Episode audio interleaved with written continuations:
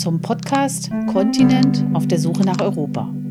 Dem Podcast zur gleichnamigen Ausstellung von Ostkreuz, Agentur der Fotografen und der Akademie der Künste Berlin. Mein Name ist Anja Meier. In diesem Podcast spreche ich mit den Mitgliedern, also den Fotografinnen und Fotografen der Agentur Ostkreuz, über ihren jeweiligen Beitrag zu der Ausstellung Kontinent auf der Suche nach Europa.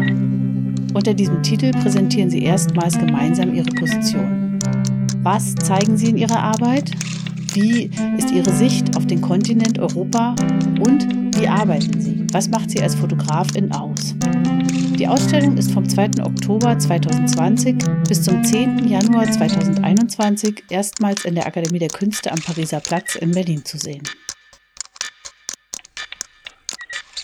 Spreche heute mit dem Fotografen Maurice Weiß. Hallo Maurice. Hallo. Bevor wir miteinander über deinen Beitrag zu der Ausstellung sprechen, möchte ich äh, dich unseren ZuhörerInnen ganz kurz vorstellen.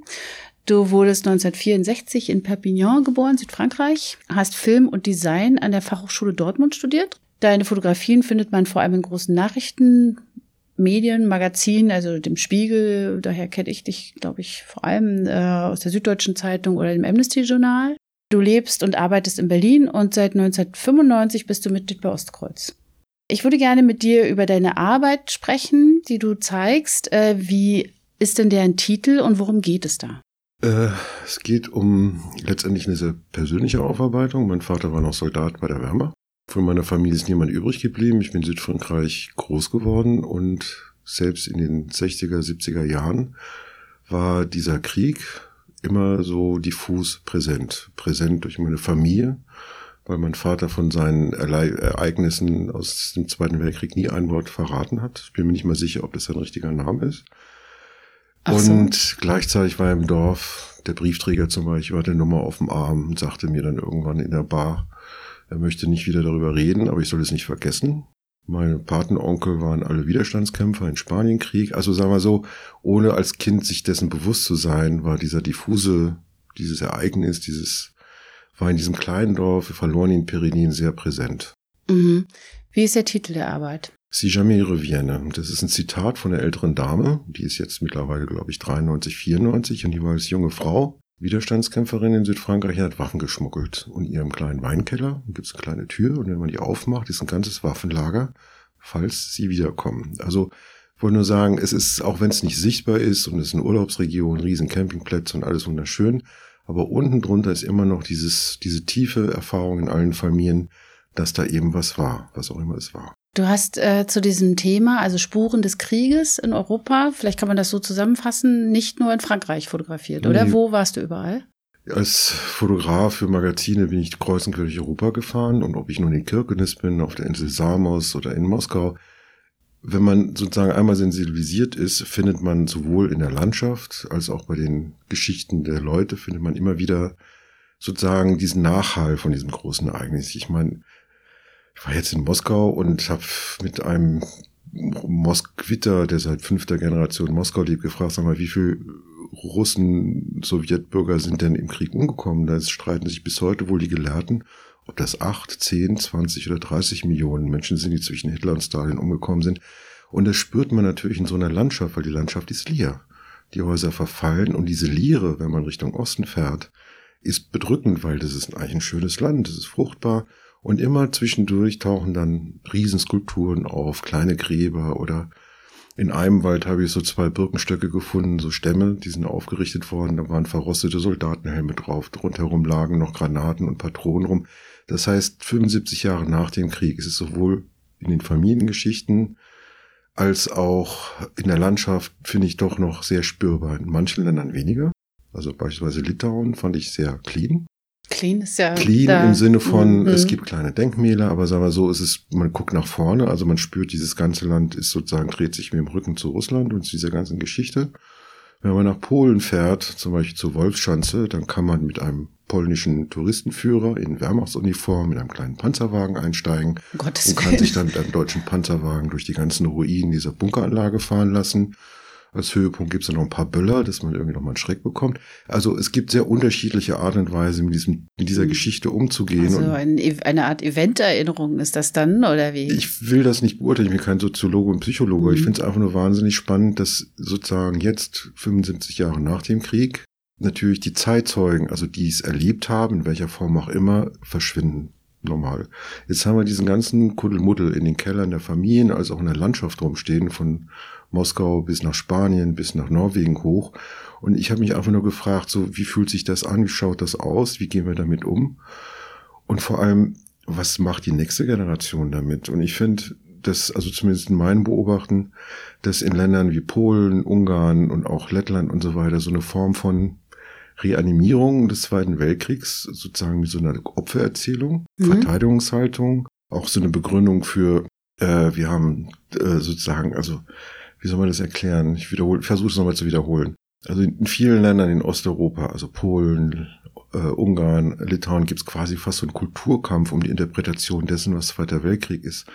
In Moskau gibt es den Patriotischen Park, da haben sie den Reichstag nachgebaut, darauf tummeln sich die ganzen kleinen Putin-Pioniere jetzt rum und kriegen dann die Waffen aus allen Weltkriegen gezeigt und spielen damit rum, während wir in Deutschland immer noch hadern und überlegen, wie wir mit dieser Geschichte umgehen. Also ich will nicht mehr von der Schulfrage reden. Ich glaube, historisch mhm. ist es aufgearbeitet. Was ich jetzt viel spannender fände, wenn man sozusagen anfängt darüber nachzudenken, wie gehen wir in Zukunft damit um. Also die Frage quasi zwischen äh, Schuld und Verantwortung, der Unterschied. Vor allem Verantwortung. Ja. Die Schuldfrage ist geklärt. Mhm. Also wir sind alle unschuldig. Alle, die nach 45 geboren sind, erstmal unschuldig. Wir haben nichts getan, wir waren nicht Teil des Ganzen, aber wir haben eine Verantwortung. Und die Verantwortung, wie wir mit der Landschaft umgehen, mit der Erinnerung umgehen, die stellt sich erst noch. Und ich finde, dass wir in Europa zumindest noch keine Antwort gefunden haben. Und wenn ich Robert Menasse zitieren darf, der hat in seinem Roman einen fürchterlichen Satz gesagt, die Hauptstadt Europas müsste eigentlich in Auschwitz stehen. Also wenn ich überlege, mein Vater ist in Danzig geboren, ist dann irgendwann abgehauen, dann konnte er abhauen aus Deutschland 1958 dank der Verträge von Rom.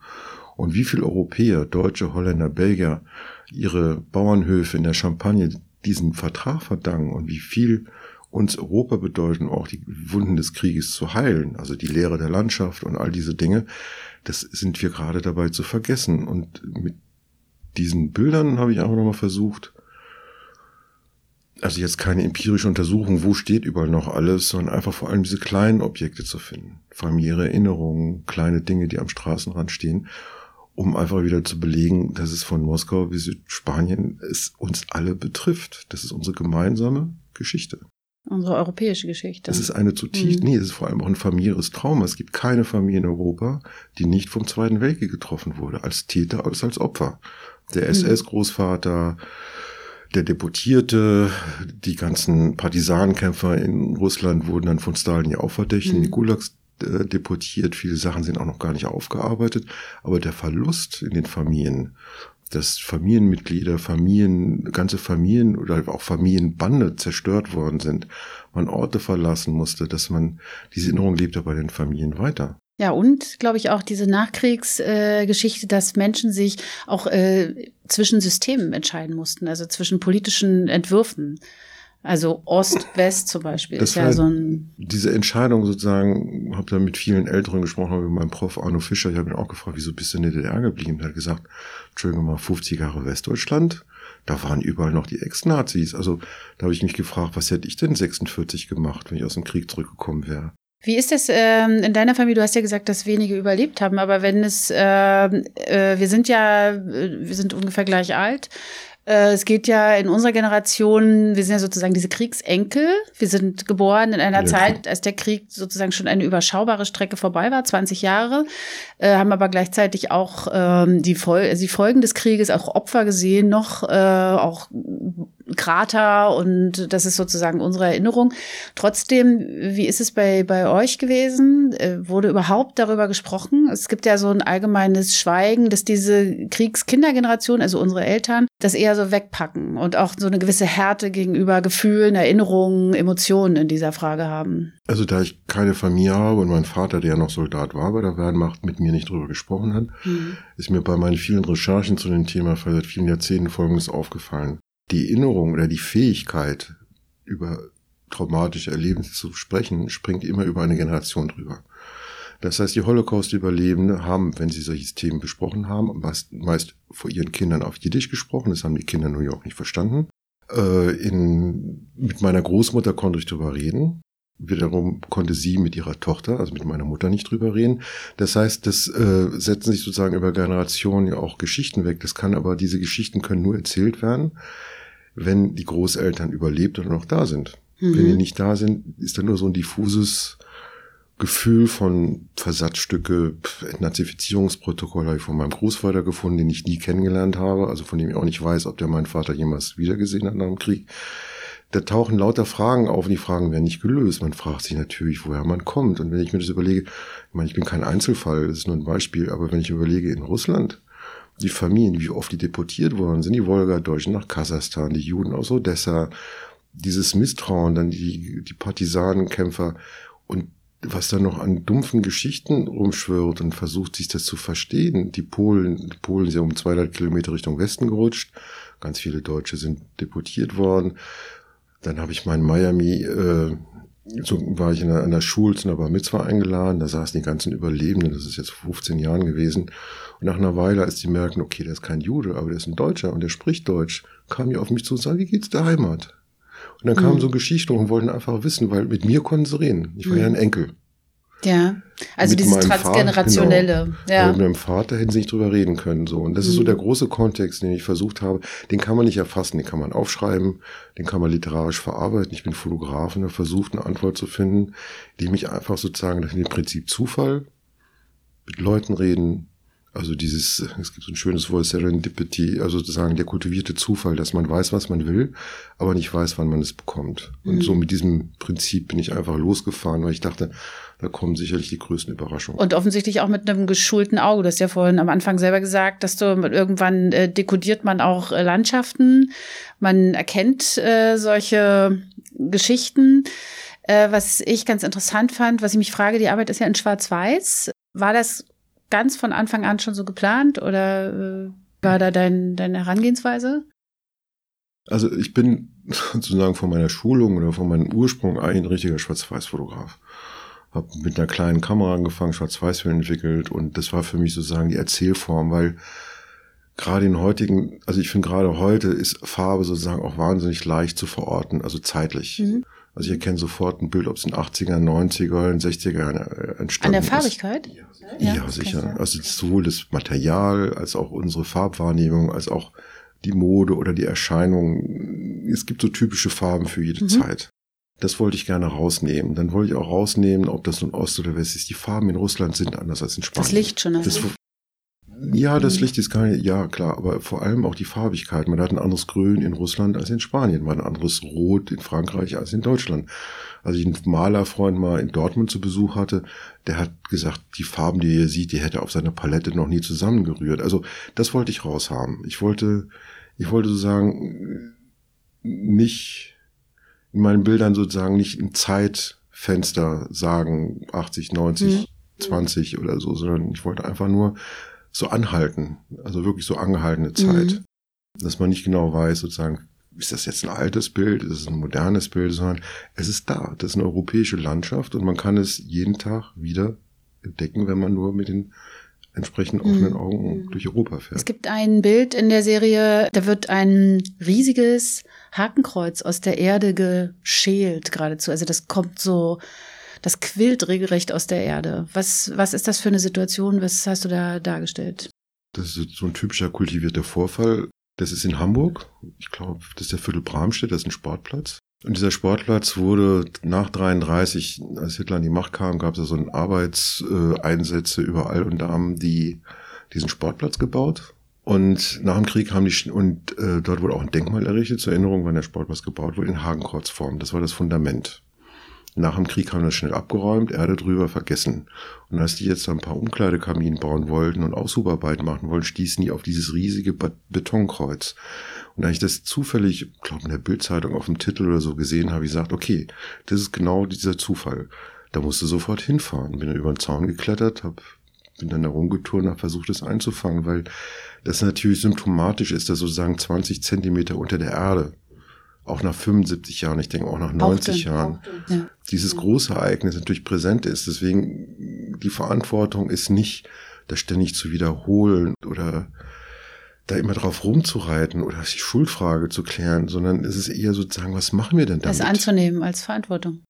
Was hm. passiert ist in Griechenland an der, der türkisch-griechischen Grenze? Haben wir da nicht eine, also nach dieser Erfahrung aus dem Zweiten Weltkrieg, wo kaum eine Familie nicht mit Verlust und mit Vertreibung zu tun gehabt hat, wie ertragen wir das? Hm.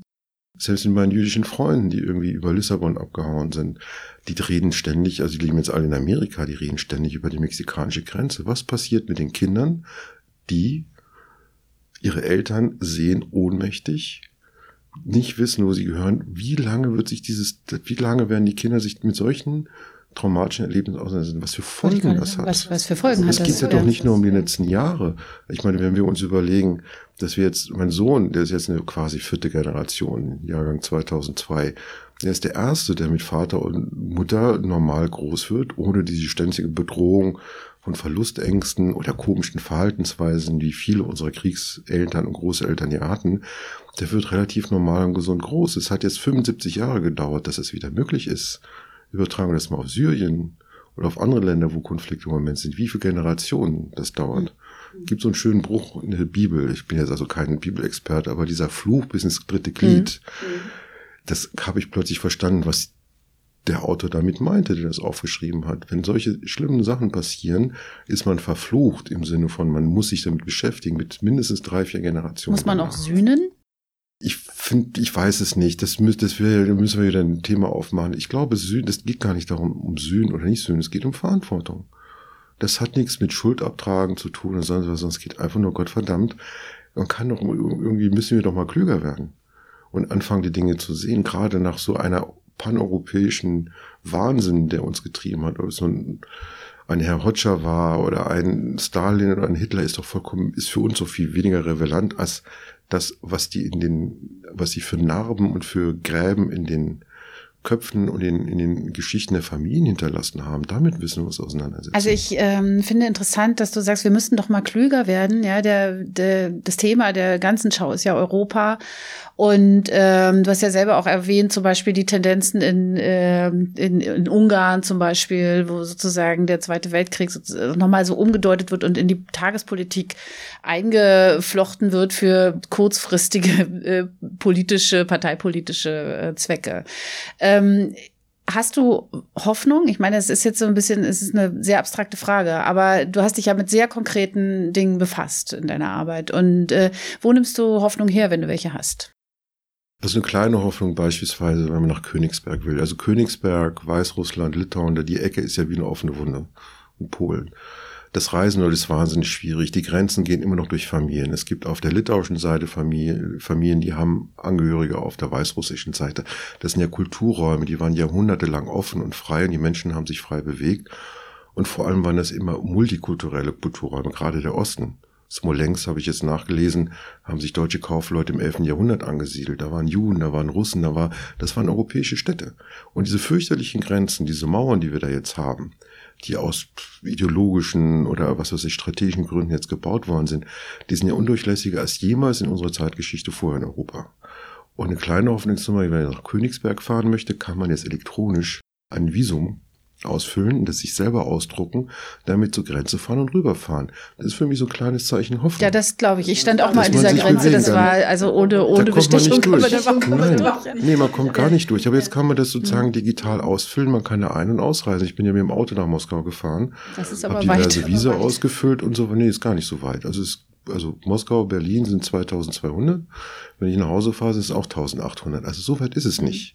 Unser geografischer Kopf ist, Moskau ist weiter, muss man hinfliegen. Nach Barcelona kannst du auch mit dem Auto fahren und nach Lissabon, aber ist es viel weiter Interessant. Sozusagen, um solche Sachen aufzubrechen. Und solange, sagen wir so, wenn sich diese Grenzen da ein bisschen aufweichen, ja, da können die Politik machen, was sie wollen. Wenn die Menschen sich wieder mit Füßen bewegen können, kleine Geschäfte machen, rumschmuggeln können und so weiter und diese kleinen Beziehungen wiederherstellen können, dann ist wieder Hoffnung. Und deswegen so jede kleine Visa-Verbesserung, in der Ukraine ohne Visum zu reisen, so großartig. Ich bin einmal bin ich nach Odessa gefahren und mein Visum war abgelaufen. Es war ein Riesentheater, da wieder rauszukommen. Jetzt kann ich da rein oder rausfahren. Das sind die kleinen Hoffnungen. Also da glaube ich, dass es langfristig besser wird, auch wenn es jetzt sich doof anfühlt. Ähm, ich würde gerne nochmal äh, auf deine Arbeit, also auf deine gesamte Arbeit als Fotograf zu, zurückkommen. Ähm, gibt es etwas, äh, gibt es einen Moment, ein Bild, eine Erinnerung, wo du sagst, da wusste ich, ich möchte Fotograf werden? Das, äh, das muss nicht ein Bild von dir sein oder was auch immer. Was auch ja. immer. Ich glaube, ich war 13, 14, da gab es auch in der Krabbelkiste in der Stadt meiner Mutter ein Buch von einem Fotografen namens Will McBride. Berliner Tagebücher. Das ging, glaube ich, 45 bis 55. Und ich habe mir die Bilder angeschaut und habe gesagt, das will ich machen. Ich wusste aber nicht, was das ist. Und dann bin ich dann rumgerannt in meiner in Darmstadt und habe gefragt, ich will Fotograf werden. Und dann sagt ja, machst eine Lehre, Fotostudio, Möbelladen und so weiter. Und da habe ich gesagt, nein, nein, nein, ich meine was anderes. Und habe dann immer dieses Buch gezeigt. Mir konnte aber keiner so richtig erklären, was es denn das ist. Ist es Bildjournalismus? Ist das Kunst? Ist das, äh, also gut, ist Fotografie, aber das ist ja wieder eine andere Erzählung als das, was man sonst so machte. Und dann habe ich mich ziemlich mühsam, also das hat mich, dieses Buch von Will McBride hat mich damals wirklich so aufgenommen, hatte ich noch ein Buch von Man Ray. Und dann habe ich nach und nach so Fotografen entdeckt, so die Klassiker Cartier-Bresson und Eugène Ager und habe dann plötzlich so gemerkt, dass Fotografie eine riesige, also eine Sprache ist. Sie ist nicht Malerei. Mein Vater war Bildhauer und Künstler. Ich bin mit Kunst groß geworden. Und Fotografie war eben explizit nicht diese Kunst, die mein Vater gemacht hat. Also es war keines, nichts Figuratives, nichts Abstraktes, kein, keine äh, Skulptur oder Zeichnung, sondern es hatte immer was mit dem Leben zu tun. Also deswegen auch, wenn man so in so mehreren Kulturen groß wird, das sind ja da unten drei Kulturen gewesen, Frankreich, Katalonien, Deutschland, dann kamen noch sozusagen diese Spanienkrieger, der Deutsche Krieg und, und dann Algerien, weil mhm. spielte ja auch noch eine große Rolle in Frankreich sozusagen. Dann versucht man natürlich eine Sprache dafür zu finden und Fotografie ist ein wunderbares Medium, weil es so von so vielen Zufällen lebt, ja. Und man beobachten muss und mit Menschen umgehen muss. Und das macht, also ich glaube, das war so der Schlüssel. Und dann hat es mich nicht mehr losgelassen. Mhm. Du bist ja heute viel im politischen Betrieb unterwegs. Äh, wie äh, empfindest du das? Also es gibt von dir ein ganz berühmtes Bild, wo du, glaube ich, ganz kurz Angela Merkel gegenüber sitzt und sie so äh, plötzlich so ganz ungeschützt wirkt. Aber die meisten äh, Politikerinnen und Politiker sind ja äh, schützen sich schon gegenüber der Darstellbarkeit. Wie, äh, wie schätzt du das ein? Ist das nur meine Meinung? Siehst du das auch so? Siehst du es anders? Naja, in die Politik zu gehen, ich habe ja gesehen, also gerade bei mir in der Gegend, wie der Front National massiv gestiegen ist. Ich dachte, wow. Und dann fand ich, und dann irgendwann gab es mal ein Gespräch mit dem damaligen Bildchef vom Spiegel, Rabanus, der sagte, wieso sind die Bilder aus der Politik, wir sprechen aus dem Jahr 2008, warum sind die so doof? Und dann habe ich gesagt, bist du selber schuld. Du wirst als Fotograf in so einen Raum reingeschickt. Das sind zwei Redakteure, die kennen den Politiker sehr gut, die quatschen ganz lange. Und dann zum Schluss, nach zwei, drei Stunden hartes Gespräch, wird der Fotograf, der Namenlose, losgeschickt und sagt, jetzt mach mal schnell noch ein schönes Foto. Und dann habe ich gesagt, wird das nichts. Und dann die Nachrichtenagenturen haben auch damals zumindest alle in derselben Ecke gesessen, alles selbe Bild gemacht. Und dann habe ich gesagt, du, da kannst du den besten Fotografen losschicken, du musst die Arbeitsbedingungen ändern. Und wie sind die, also hast du das durchgesetzt für dich? Und dann haben wir so einen Deal gefunden, der hielt immerhin vier, fünf Jahre beim Spiegel, dass ich in Redaktionen mit drin war, weil es gibt ja keine Fotografen mehr in Redaktionen. Das heißt, Text entsteht im Diskurs, das Bild wird zugekauft oder bestellt. Und gerade in der Politik ist es ja relativ schwierig, weil ich meine, der Politiker steht vor so einem Menschen mit einer Kamera und weiß nicht, was der tut. Der kennt den nicht. Lässt, lässt du dich von jemandem fotografieren, von dem du nicht weißt, was der mit dem Bild vorhat? Wo landet das Bild? In der Bildzeitung auf Doppelseite? Was ist hinter mir? Das ist natürlich eine extreme Verunsicherung, weil das sind Wortmenschen. Die wissen, Bilder sind wichtig, aber sie können weder Bilder schreiben noch mhm. lesen. Und da sind wir dann da reingegrätscht, also mit ein paar Kollegen und haben dann angefangen zu versuchen, Vertrauen zu den Politikern zu bekommen, denen zu erklären, was man vorhat, feste Regeln.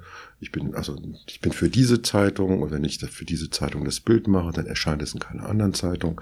Davon habe ich natürlich vom Spiegel verlangt, dass ich davon aber trotzdem meine Miete zahlen muss und keine Zweitverwertung machen muss. Also so einfache Arbeitsregeln. Und ich fand das sehr spannend, weil meine Idee war nicht so sehr parteipolitisch, sondern ich habe einfach mir gesagt, Demokratie muss auch verteidigt werden. Und in so einer, mit diesen ganzen sozialen Medien spielen Bilder eine große Rolle. Also muss man da irgendwie anfangen, Sprach, Sprache zu üben und gemein zu Lösungen zu finden ist es sinnvoll, dicke Menschen vor Fahnen zu fotografieren? Wäre es nicht besser, was weiß ich, wenn der italienische Wirtschaftsminister mit dem deutschen Wirtschaftsminister einfach mal sieht, wie die arbeiten? Wie fühlt sich denn Politik mhm. an? Ja. Was ist das denn für ein Scheißjob? Also es ist wirklich ein anstrengender Job. Ich möchte nicht machen.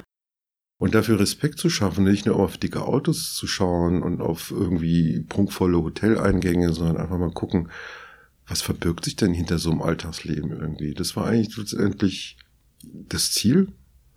Und mit Hilfe des Spiegels ging um Zugang, habe ich mir nach und nach damals bei Steinemeyer den Zugang erarbeitet.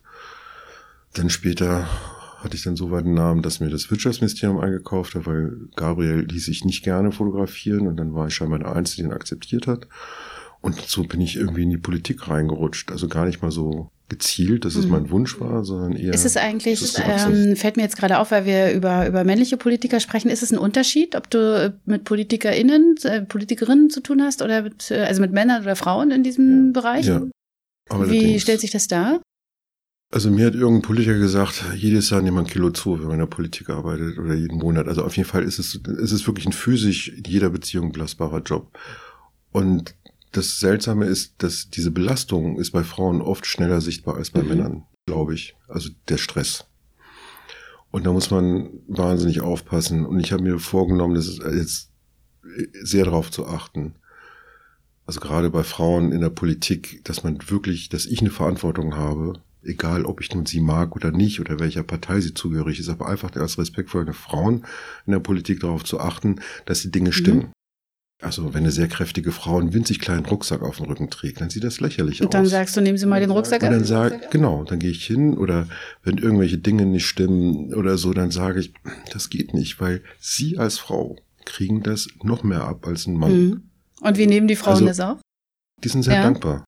Die sind dankbar, dass einer mitdenkt und sie auch sozusagen vor, vor diesen also ich meine, vor diesen Sachen, wo man über die man sich gerne lustig macht, verschwitzte Achselhöhlen, all diese Dinge, dass man die davor schützt. Weil wenn man sich auf solche Nebensächlichkeiten, die, die werden ja schnell aufgepumpt in der Presse, da geht es eigentlich nämlich die Inhalte verloren. Mhm. Das ist sehr interessant. Und das, und das war immer sozusagen, da habe ich dann irgendwann so eine Verantwortung gefühlt, weil ich finde, ja, also das ist auch Teil meines Jobs, dass die Inhalte rüberkommen und nicht nur so blöde Lappalien, die man gut verkaufen kann. Also hängende Mundwinkel, pupelte mhm. Menschen oder mhm. irgend so Menschen, Quatsch. Die essen. Dicke, dicke Menschen, die essen, äh, dünne Menschen, die joggen. Also ich weiß nicht so, das ist für, klar.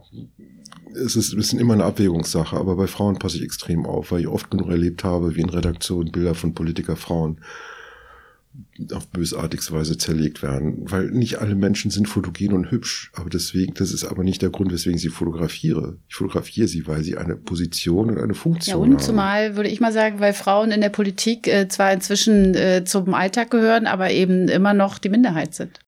Nein, sie gehören nicht zum Alltag, und sie müssen ja auch eine Rolle finden. Es fängt schon an, was ziehst du an? Letztens gestern war ich im Bundestag, da saßen vier Frauen mit roten Jacken wenn alle Männer schwarze Jackets haben, fällt das niemandem auf. Aber wenn vier Frauen rote Jacken haben, derselben Reihe zwei mit der gleichen gelben Farbe, dann ist das natürlich sofort ein Hingucker. Es ist wahnsinnig schwierig. Du bist dünn, du bist dick, du bist was auch immer, du wirst auch immer getestet oder geschätzt nach quasi siehst du gut aus, bist du blond, bist du dick, bist du dünn, bist du zu sexy, ist nicht gut, bist du zu hässlich, ist nicht gut und so weiter. Bei Männern sind die zu dick oder zu dünn. Also das war fängt jetzt langsam an, eine Rolle zu spielen, vor ein paar Jahren noch gar nicht. Mhm. Aber heute schaut man sich auch Männer an, ist der sportlich, ist der zu sportlich, ist der zu Hat er zu viel Zeit so für Sport? Ja, das wird immer mehr oberflächlich ja, irgendwie. Oder wenn dann so Kollegen zu gut angezogen sind, dann sehen sie aus wie Dressmänner, dann sage ich, du, ich gehe mit dir sofort zur Vogue, du bist ein super, aber ich nehme dich als Journalist nicht mehr ab. Also Oberfläche spielt eine Rolle und und jeder, und wir senden ja mit unserer Kleidung und unserer Körperhaltung ja ständig Codes. Und die Codes verändern sich und werden wahrgenommen. Und da habe ich als Fotograf, als Übersetzer sozusagen eine Verantwortung, dass die Codes auch dem entsprechen, was inhaltlich eine Rolle spielt. Sehr interessant. Das ich bin so froh, dass ich dir diese Frauen-Männer-Frage gestellt habe. Das ist, ne, darüber wird nicht viel gesprochen. Das, nee, aber ich habe da viel äh, drüber nachgedacht. Ja. Hab zum Beispiel, ich gucke auch immer, abgesehen von den Hierarchien, wenn man so ist ja immer das beliebte Bild, äh, das Gruppenbild und dann gibt's immer ein paar Frauen und so. Mir ist oft genug passiert, zum Beispiel in Slowenien, dass die Männer alle in der Mitte standen, die Frauen standen rechts und links. Und dann habe ich gesagt, hallo, wir reden über Europa, Europawahl, wir reden über Frauenpolitik und dann machen wir ein Gruppenbild und nur Männer in der Mitte. Hab ich einen Vogel? die Frauen als Garnitur sozusagen. Und die Frauen haben sich in der bedankt haben gesagt, weil die sich das oft nicht trauen. Und wenn der Fotograf als Clown, der kann sich ja alles erlauben. Ich bin ja so der Hof. Du bist ja dann auch wieder weg. Ich bin auch wieder weg. Ich habe auch, ich habe auch nichts zu verdienen oder zu verlieren, keine Verantwortung. Aber die Verantwortung, die ich habe, ist, dass bestimmte Dinge Mhm. sozusagen in sich stimmig bleiben und nicht nur so. Ja. Super. Wir müssen langsam zum Schluss kommen. Ich habe noch eine Frage zu Ostkreuz. Äh, ich habe mal nachgerechnet, 1995 bist du zu Ostkreuz gekommen und da warst du eigentlich jung. Du warst Anfang 30, 30, 31. Wie bin ich jetzt Äh, nicht ähm, wie, äh, wie, wie war das? Also wie bist du eigentlich Mitglied dieser Agentur geworden, die ja da auch noch relativ jung war? Die war selber erst fünf Jahre alt. Genau, also ich kannte Arno Fischer sehr gut. Das war sozusagen einer meiner Hauptlehrer, weil der hat immer Fotografie als Sprache begriffen. Das kam mir ganz entgegen und ich habe vor allem gelernt, was ich stand, sehr spannend fand, dass Arno sehr gut bekannt war mit den ganzen Magnum-Fotografen. Also Kudelka, René Buri, die habe ich alle kennengelernt bei Arno auf dem Sofa. Und der hat natürlich die ganzen Leipziger Studenten unterrichtet, und zwar mit den Franzosen. Mhm. Und was ich sehr spannend fand, war, dass natürlich diese fotografische Idee oder diese Grundhaltung zur Fotografie, die, diese französische, sich dann im Osten abgebildet hat, während die westdeutsche Fotografie, zumindest das, was ich damals in der Fachhochschule Dortmund gelernt habe, war eher geprägt von diesem Misstrauen. Also Otto Steinert und die Becher sind typische westdeutsche Fotografen, die sozusagen nach dem Zweiten Weltkrieg gesagt haben, es gibt keine Realität, das ist alles Propaganda. Während die Franzosen immer fest davon überzeugt waren, dass Fotografie eine emotionale und damit im humanistischen Sinne ehrlich sein muss. Mhm. Das sind ja sehr unterschiedliche Ansätze. Und ich wollte nie eine deutsche Agentur. Ich war in den 90ern in Paris bei Agence Vue, bei Christian Cujol, bis mir irgendeiner gesagt habe, du, mit den Franzosen, das klappt nicht, äh, geh doch mal zu Ostkreuz. Und habe ich gesagt, gucke ich mir mal an, habe mich da vorgestellt, dann war ich sozusagen der erste Westimport, der über Ostkreuz gelandet ist, aber vor allem wegen dieser Franzosen-Connection. Aha. Für mich war Ostkreuz die französischste Agentur in Deutschland. Ich wäre nie zu Bilderberg oder zu einer anderen deutschen Agentur gegangen. Aber da hatte ich das Gefühl, eine Heimat zu haben, weil die haben immer über Fotografie geredet, nie über Kunst. Mhm. Und ähm, jetzt bist du so lange schon dabei. Äh, was bedeutet das für dich, Mitglied von Ostkreuz zu sein? Was macht es was macht ein? Was gibt es Dinge, die es einfacher macht, Dinge, die es schwieriger macht? Ihr seid eine Gruppe, die sich auch verändert, die, die diverser wird im Laufe der Jahre. Du hast also auch schon einiges, auch schon Abschiede mitbekommen, Neueintritte. Und du bist, und du bist immer noch da. So. Stimmt. Äh, was bedeutet Ostkreuz für mich?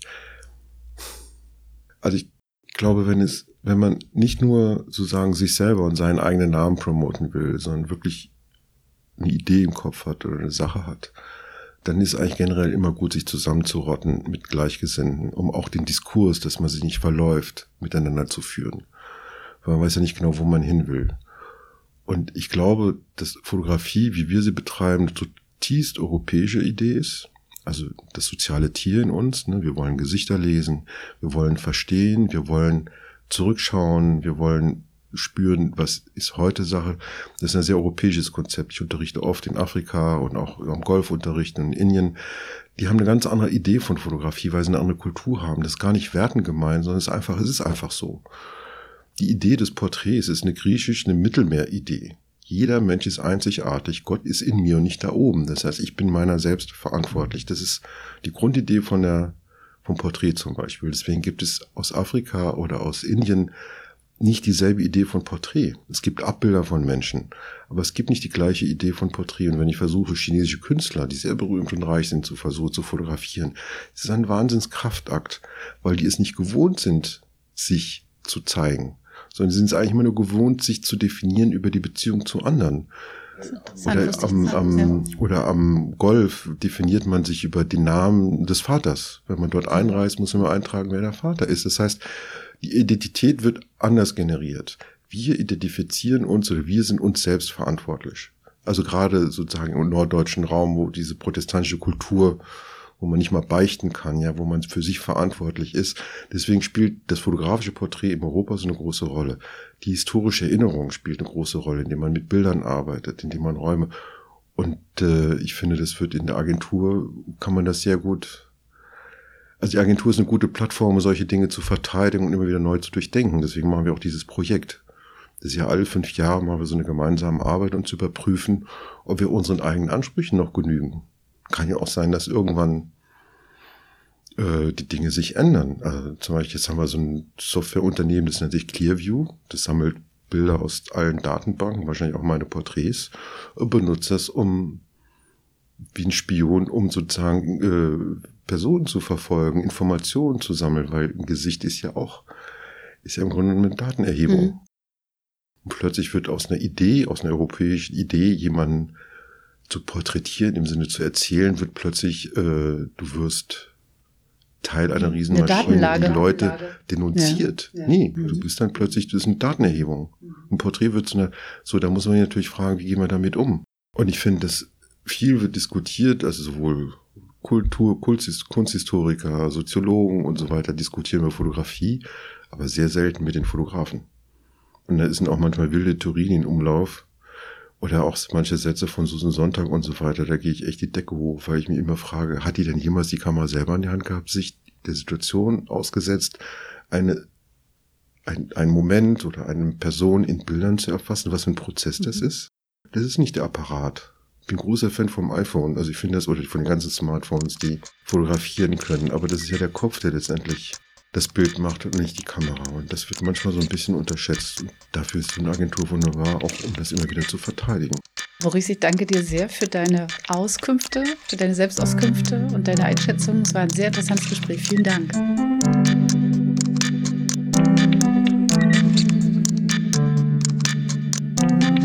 Das ist der Podcast zu Kontinent auf der Suche nach Europa. Eine Ausstellung von Ostkreuz, Agentur der Fotografen und der Akademie der Künste Berlin. Redaktion Anja Meyer und Thomas Winkler. Produktion und Musik Nikolai Kühling. Danke an die Taz, die Tageszeitung, für die Nutzung ihres Studios. Im Auftrag der Akademie der Künste Berlin und Ostkreuz Agentur der Fotografen.